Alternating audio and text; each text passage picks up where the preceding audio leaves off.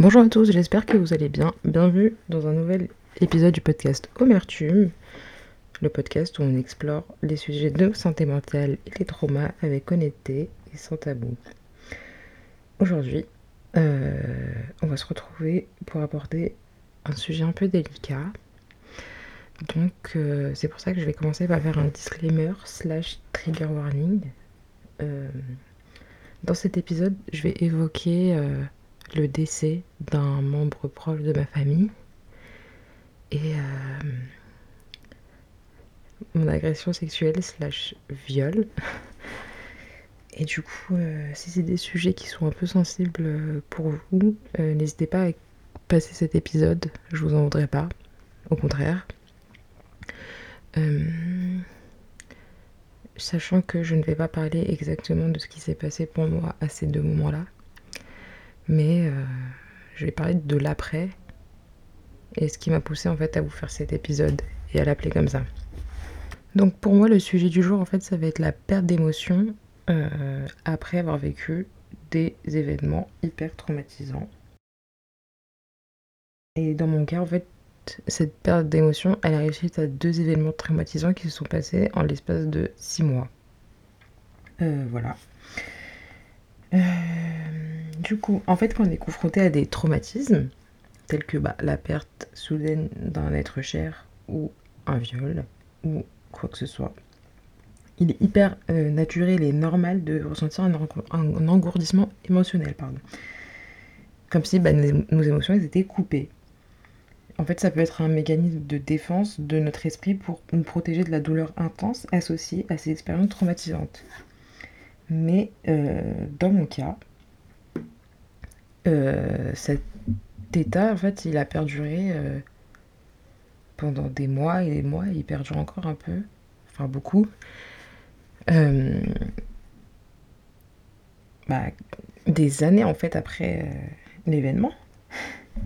Alors personnellement, bah, je vais commencer par vous parler, euh, je dis c'est hyper inattendu, d'un membre de ma famille.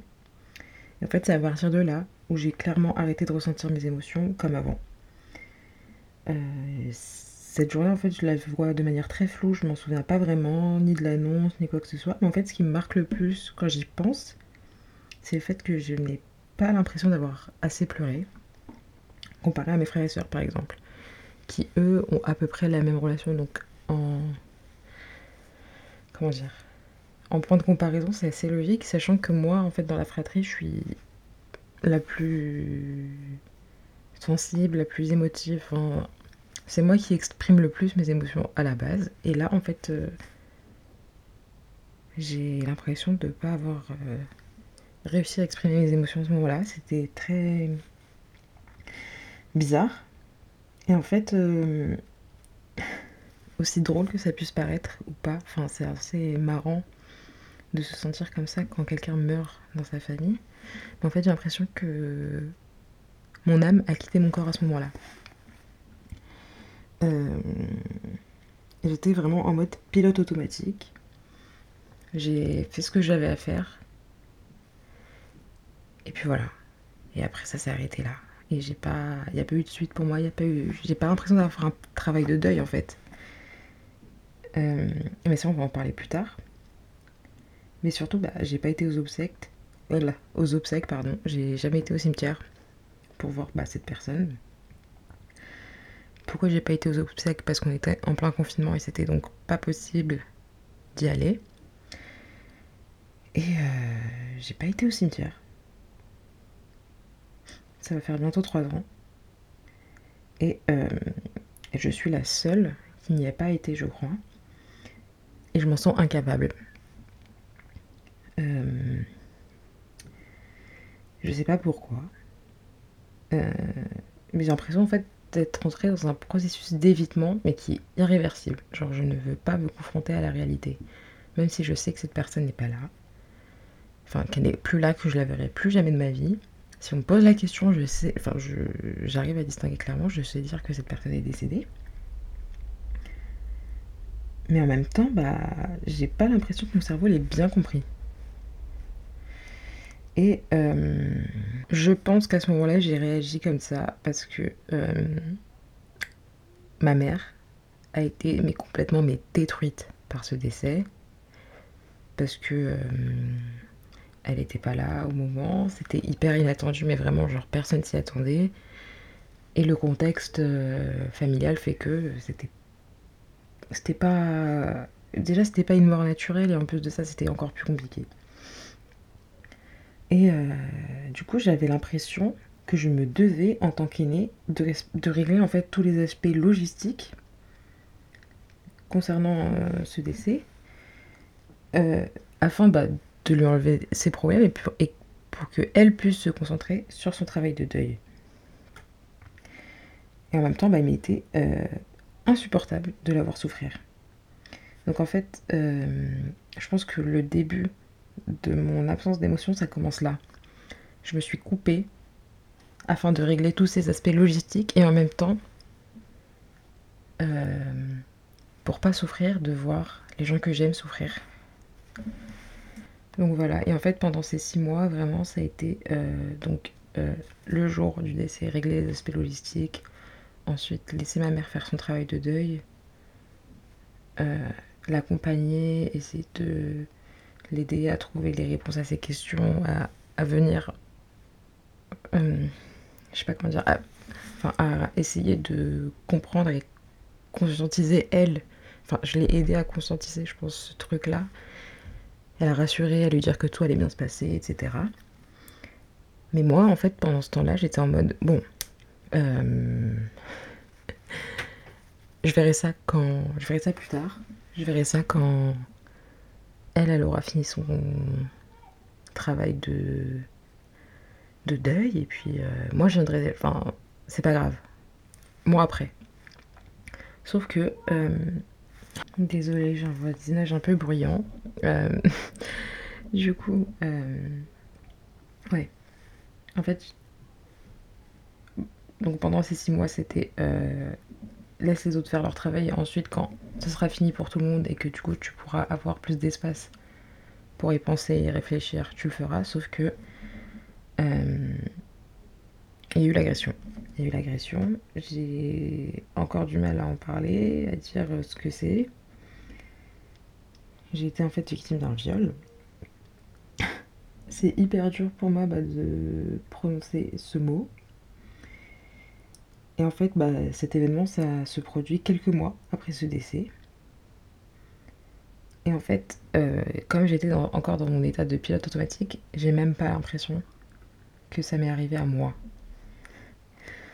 Euh, physiquement, je sais que j'ai vécu ça, mais mentalement, déjà, j'ai aucun, enfin, pas énormément de souvenirs de cet événement.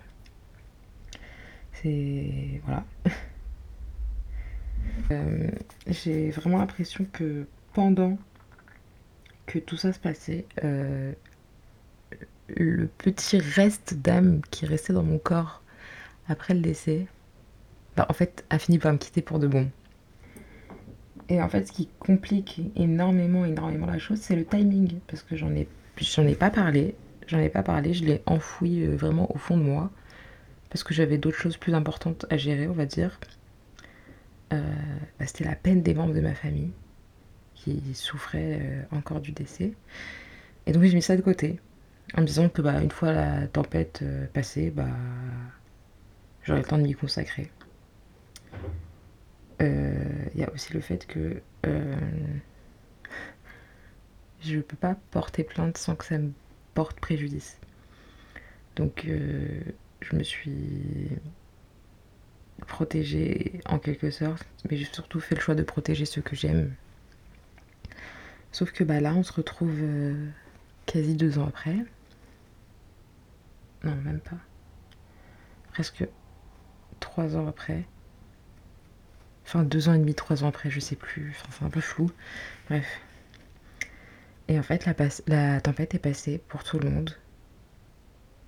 Euh, parce que, enfin, si je puis dire, parce qu'en vrai, on n'oublie jamais une personne qu'on a aimée.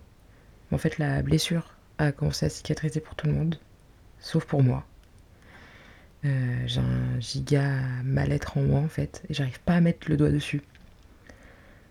je sais que j'ai vécu des événements hyper durs et que bah, j'en suis là, mais j'ai pas d'émotion en fait. Euh, et en fait, euh, depuis euh, bientôt un an, bah, je suis une thérapie toutes les semaines et là je me retrouve dans une impasse parce que j'ai égrené, égrené, égrené et en fait ces deux événements là, ils restent bloqués en fait. J'ai enlevé les couches, j'ai enlevé les couches, j'ai enlevé les couches et il y a ce gros bloc en béton que j'arrive pas à tailler, on va dire. C'est hyper drôle comme bref. Euh, en fait, je me retrouve dans une impasse. Bah, je sais pas comment avancer dans ma thérapie en ne sachant pas ce que je ressens. Donc euh, voilà. C'est le moment de s'y attaquer, mais bah, je sais pas par où commencer. Et en fait, en y réfléchissant de plus en plus et en prenant le temps d'y penser, parce que euh, ça fait quelques semaines du coup que j'y pense, euh, je me suis rendu compte bah, que je ressentais absolument rien du tout à propos de mes traumatismes. À propos de mes traumatismes. Euh, c'est pas que je ressens rien, mais je ne sais pas du tout ce que je ressens. Et j'arrive pas à voir ce qui va pas. Donc en fait, je suis clairement euh, perdue. Et en fait, j'utilise beaucoup la, la métaphore En gros, imaginez que je suis dans une salle avec plusieurs portes. En fait, c'est comme ça que je vois un peu ma vie. Il y a une salle et il y a plusieurs portes. Et en fait, derrière chaque porte, c'est un, bordel. Il faut ranger. Et euh, pour l'instant, j'ai réussi à ouvrir, à beaucoup, beaucoup de portes. Et j'ai fait le rangement dans beaucoup, beaucoup de portes. Et j'y vois plus clair. J'ai ouvert les fenêtres, euh, il y a moins de poussière, etc. Et il y a ces deux portes dont euh, j'arrive pas à trouver la clé pour les ouvrir. Et quand je passe mon, Enfin, quand je regarde dans le judin, on va dire, c'est très flou. En fait, on voit pas ce qu'il y a. Mais je sais qu'il y a un gros bordel. Genre, je le sais. Mais c'est flou, on va dire, il y a de la poussière, enfin, c'est un peu brumeux. Enfin, j'arrive pas. À... Enfin, voilà. Et c'est pour ça que je dis j'arrive pas à savoir ce qui va pas. J'arrive pas à voir. Donc, en fait, je suis perdue. Et en fait, c'est très dur parce que j'ai l'impression bah, que je pourrais jamais, mais vraiment jamais, jamais m'en sortir. euh, bah, comment faire quoi pour, euh, pour m'en sortir? Et euh, du coup, je me suis un peu renseignée sur le sujet et je me suis rendu compte que je n'avais pas conscientisé ces traumas. Donc, avant d'aller plus loin et de vous donner la suite, enfin les pistes, etc., que je vais essayer de mettre en place pour parvenir à conscientiser, je vais vous donner la définition de la conscientisation. Alors, donc la conscientisation ou l'éveil de la conscience est un processus qui consiste à prendre conscience de ses propres pensées, émotions, croyances et expériences. C'est un acte de réflexion profonde qui permet de comprendre les schémas de pensée et les influences sociales qui peuvent façonner notre perception du monde. Cependant, conscientiser ces traumatismes est, ah, essentiel pardon, pour notre processus de guérison. Donc, euh, moi, en en parlant avec ma psy, euh, elle m'a dit que moi j'exprimais ça différemment que j'exprimais en fait ce qu'il n'avait pas, mais euh, pas sous la forme que je souhaitais. Dans mon cas, ça s'exprime énormément par le sport que je pratique un peu à outrance, je crois, mais euh, pour l'instant ça, va, ça me porte pas préjudice, donc euh, on va dire que ça va. voilà. Donc, je vais vous exposer les quelques pistes que j'ai trouvées pour aider à conscientiser vos expériences et les miennes aussi du coup. Alors la première, c'est éducation et compréhension. Euh, il faut essayer d'apprendre autant que possible sur les effets des traumatismes que vous avez vécus et les réactions euh, émotionnelles qui... que ces traumas peuvent engendrer. Pardon. En fait, comprendre ces mécanismes, ça peut aider à démystifier vos propres réactions et à donner un sens en fait à vos émotions. Et en fait, c'est ce sur quoi je me concentre le plus en ce moment. Euh, j'écoute beaucoup de podcasts, enfin, je regarde beaucoup de vidéos, je lis beaucoup d'articles. Et en fait, euh, pour moi, le but en faisant ça, c'est de tomber sur euh, le petit truc qui va me permettre d'avoir le déclic, que ce soit une phrase, que ce soit un article, que ce soit, enfin bref, peu importe. Tomber sur ce qui va me permettre d'avoir ce déclic. Euh, ensuite, chercher un soutien chez un professionnel. Euh, je pense que c'est hyper hyper important parce que moi du coup tout ce que je regarde et que j'essaie d'explorer de mon côté, après euh, ça, ça, me permet d'avoir des réflexions et ensuite je peux en parler avec ma thérapeute et ensuite on voit ce que ça, enfin bref on fait une thérapie quoi. Et en fait avoir l'aide d'un professionnel ça peut être extrêmement bénéfique parce qu'il il a les moyens de vous guider dans l'exploration de vos émotions euh, en toute sécurité. Il a les moyens de vous aider à comprendre les schémas de pensée qui peuvent vous retenir euh, et vous fournir en fait les outils pour faire face aux conséquences émotionnelles du trauma. Voilà. Euh, ensuite, autre conseil, il faut être gentil avec soi-même faut pratiquer en fait la. Enfin, faut avoir de la compassion vers soi-même. Il faut comprendre que bah, la guérison, c'est un processus qui prend du temps et que vous méritez d'être aimé et soutenu. Moi, j'ai eu énormément de mal avec ça et je sais que je suis encore très dure avec moi-même et que je m'en veux beaucoup pour certaines choses. Euh, donc voilà. Et euh, pour ça, en fait, faut prendre du temps pour soi, pour prendre soin de soi, euh, pour faire du sport, pour faire des activités qui vous font du bien, pour euh, se reposer, enfin voilà. Moi, pour moi, c'est vraiment un truc primordial. Euh, depuis ces deux ans et demi, trois ans, bah, en fait, je passe 70% de mon temps seul, pratiquement, parce que j'en ai besoin.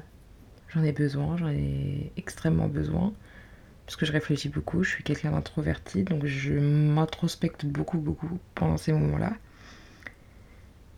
Et comme euh, j'ai toujours cette tâche de fond de ces traumas qui est en moi, il est hyper, hyper important que j'ai ces moments en fait de solitude choisis. Et je vais bien avec ça, c'est totalement ok pour moi. Donc euh, voilà. Après, si vous, c'est pas votre cas, euh, c'est ok. Genre, genre, je connais des personnes pour qui c'est pas possible en fait. Et c'est pas grave. Hein, chacun fonctionne comme il... comme il le sent et comme il en a besoin en fait. Il n'y a pas de recette miracle. Mais prendre soin de soi et, faire des... choses qui vous font du bien, c'est hyper important. ensuite, l'expression créative. Donc, euh, trouvez des moyens d'exprimer vos émotions euh, de manière créative. Donc, l'écriture, la création, euh, enfin, genre le dessin, la sculpture, etc. Enfin, tous les arts un peu manuels, le sport, dans mon cas, la musique, ou peu importe, en fait, toutes les formes d'expression sont bonnes à avoir, enfin, bonnes à prendre. Et c'est un moyen de libérer vos émotions de manière constructive et saine. En gros, un moyen de relâcher la pression. Et faut faire attention quand même à ne pas tomber dans les excès, comme euh, j'ai pu le faire malheureusement. Mais bon, bref, ça j'y travaille et je pense que ça devrait aller. Euh, juste, il est, enfin ouais, du coup, il, est juste hyper important de se retenir qu'en fait que il n'y a pas de chemin linéaire vers la guérison. Chacun son propre rythme. Chacun ses propres besoins. Euh, et euh, c'est pas grave si vous prenez beaucoup de temps en fait à conscientiser vos traumatismes. Faut faire preuve de patience envers soi-même. Et il euh, faut se rappeler que vous méritez d'être guéri et que vous méritez de retrouver votre capacité à ressentir vos émotions pleinement. moi je sais que j'ai eu beaucoup du mal, enfin beaucoup de mal pardon à me dire ça, parce que euh, je voyais les gens autour de moi qui avaient vécu des choses similaires ou qui avaient vécu dans le cas du décès la même chose que moi. Et en fait, je voyais que euh, ça se passait pas pareil pour eux que pour moi. En fait, euh, je sais qu'une fois j'ai posé la question à quelqu'un et lui dit mais comment ça se fait que machin? Et en fait cette personne m'a répondu que bah elle aussi elle avait rangé ce truc dans une case et que enfin derrière une porte du coup et qu'elle a pas ouvert la porte quoi. Et c'est pas parce qu'on voit les gens hyper euh, heureux, hyper euh, contents euh, tout le temps que forcément ça va bien. Et ça m'a fait un peu relativiser parce que je sais que je m'en voulais de ouf. Vraiment, je m'en voulais de ouf d'être en mode putain, mais moi, ça va faire tant d'années et j'ai toujours pas avancé. Je vis comme si ça s'était jamais passé et nanana et nanana. Mais en fait, il y a beaucoup de monde qui fait ça. Et c'est pas en fait parce que vous, vous avez du mal avec une certaine euh, chose, par exemple, genre moi je sais que bah, je suis incapable d'aller au cimetière, que euh, forcément, euh, enfin je sais que ça fait de la peine par exemple à ma mère, enfin bref. et qu'on m'a déjà fait la remarque d'ailleurs, mais pourquoi, et pourquoi, et nanana, et vas-y, ça va te faire du bien, mais en fait j'en suis incapable. Mais je sais que moi j'ai fait un travail, enfin que je suis plus avancée sur d'autres points concernant ça, par rapport à ces personnes-là qui, elles, sont capables d'y aller, par exemple. Donc en fait, ouais, voilà, c'est vraiment pour illustrer le fait que bah, le processus de guérison, il n'est pas linéaire. Et en fait, ça, j'en suis bien rendu compte euh, en voyant que j'avais vécu la même chose que beaucoup de monde de ma famille. Enfin, du coup, que tous les membres de ma famille. Juste, euh, déjà, on n'a pas la même attache aux personnes. Donc déjà, ça change. Et quand bien même on a la même attache, on réagit pas tous pareil, on est des humains différents et du coup on réagit pas tous pareil.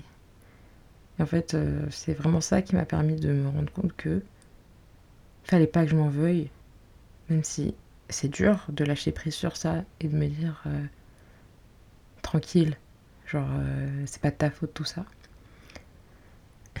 c'est pas de ta faute, mais en fait ce que tu vas en faire, ça ne regarde que toi. Et c'est ce que tu vas en faire qui en compte, qui, enfin qui compte plutôt qui compte énormément. Sauf que euh, moi, en fait, vraiment, c'est la quête de sens, c'est la quête de qu'est-ce que je vais en faire et qu'est-ce que je peux en sortir. Et en fait, en me rendant pas compte de ce qui s'est passé et en ne prenant pas conscience de ce qui s'est passé et en ne ressentant rien, c'est ça, moi, mon problème, honnêtement, c'est comment en sortir quelque chose si je ne sais pas ce qui s'est passé dans ma tête et dans mon corps et dans mon esprit et comment je vais faire pour ressentir des émotions?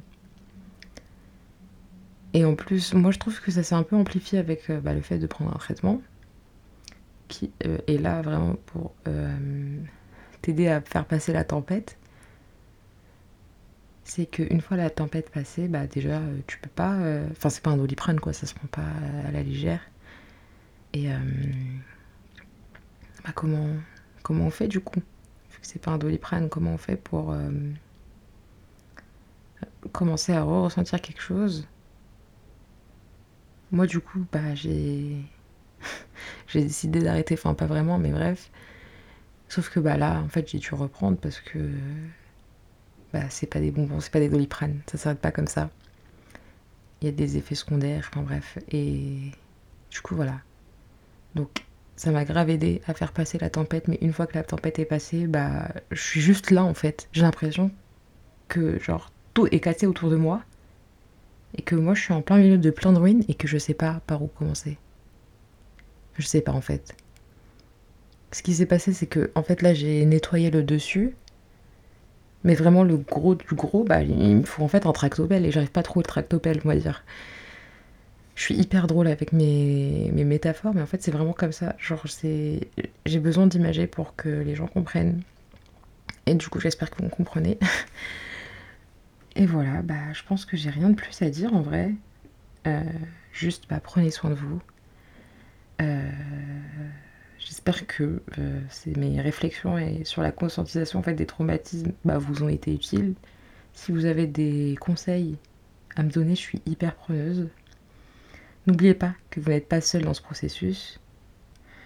Euh, il existe des ressources et des communautés en fait de soutien prêtes à vous aider. Si vous avez besoin de parler, n'hésitez pas. C'est mieux de parler à un professionnel parce que même si j'adore mes amis, c'est pas des professionnels et euh, ils n'ont pas en fait ce recul et les outils qu'il faut pour vous aider. Genre c'est bien de leur en parler vraiment euh, pour se débarrasser un peu du, surplus. Mais faut pas compter sur ça pour s'en sortir. Voilà. N'oubliez pas ça. Et euh, bah, merci d'avoir écouté.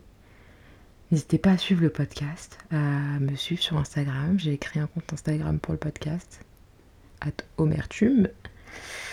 Et euh, comme ça, vous allez pouvoir me suivre dans ce voyage de découverte de soi et de guérison. Et on se retrouve dans le prochain épisode d'Omertume. Bisous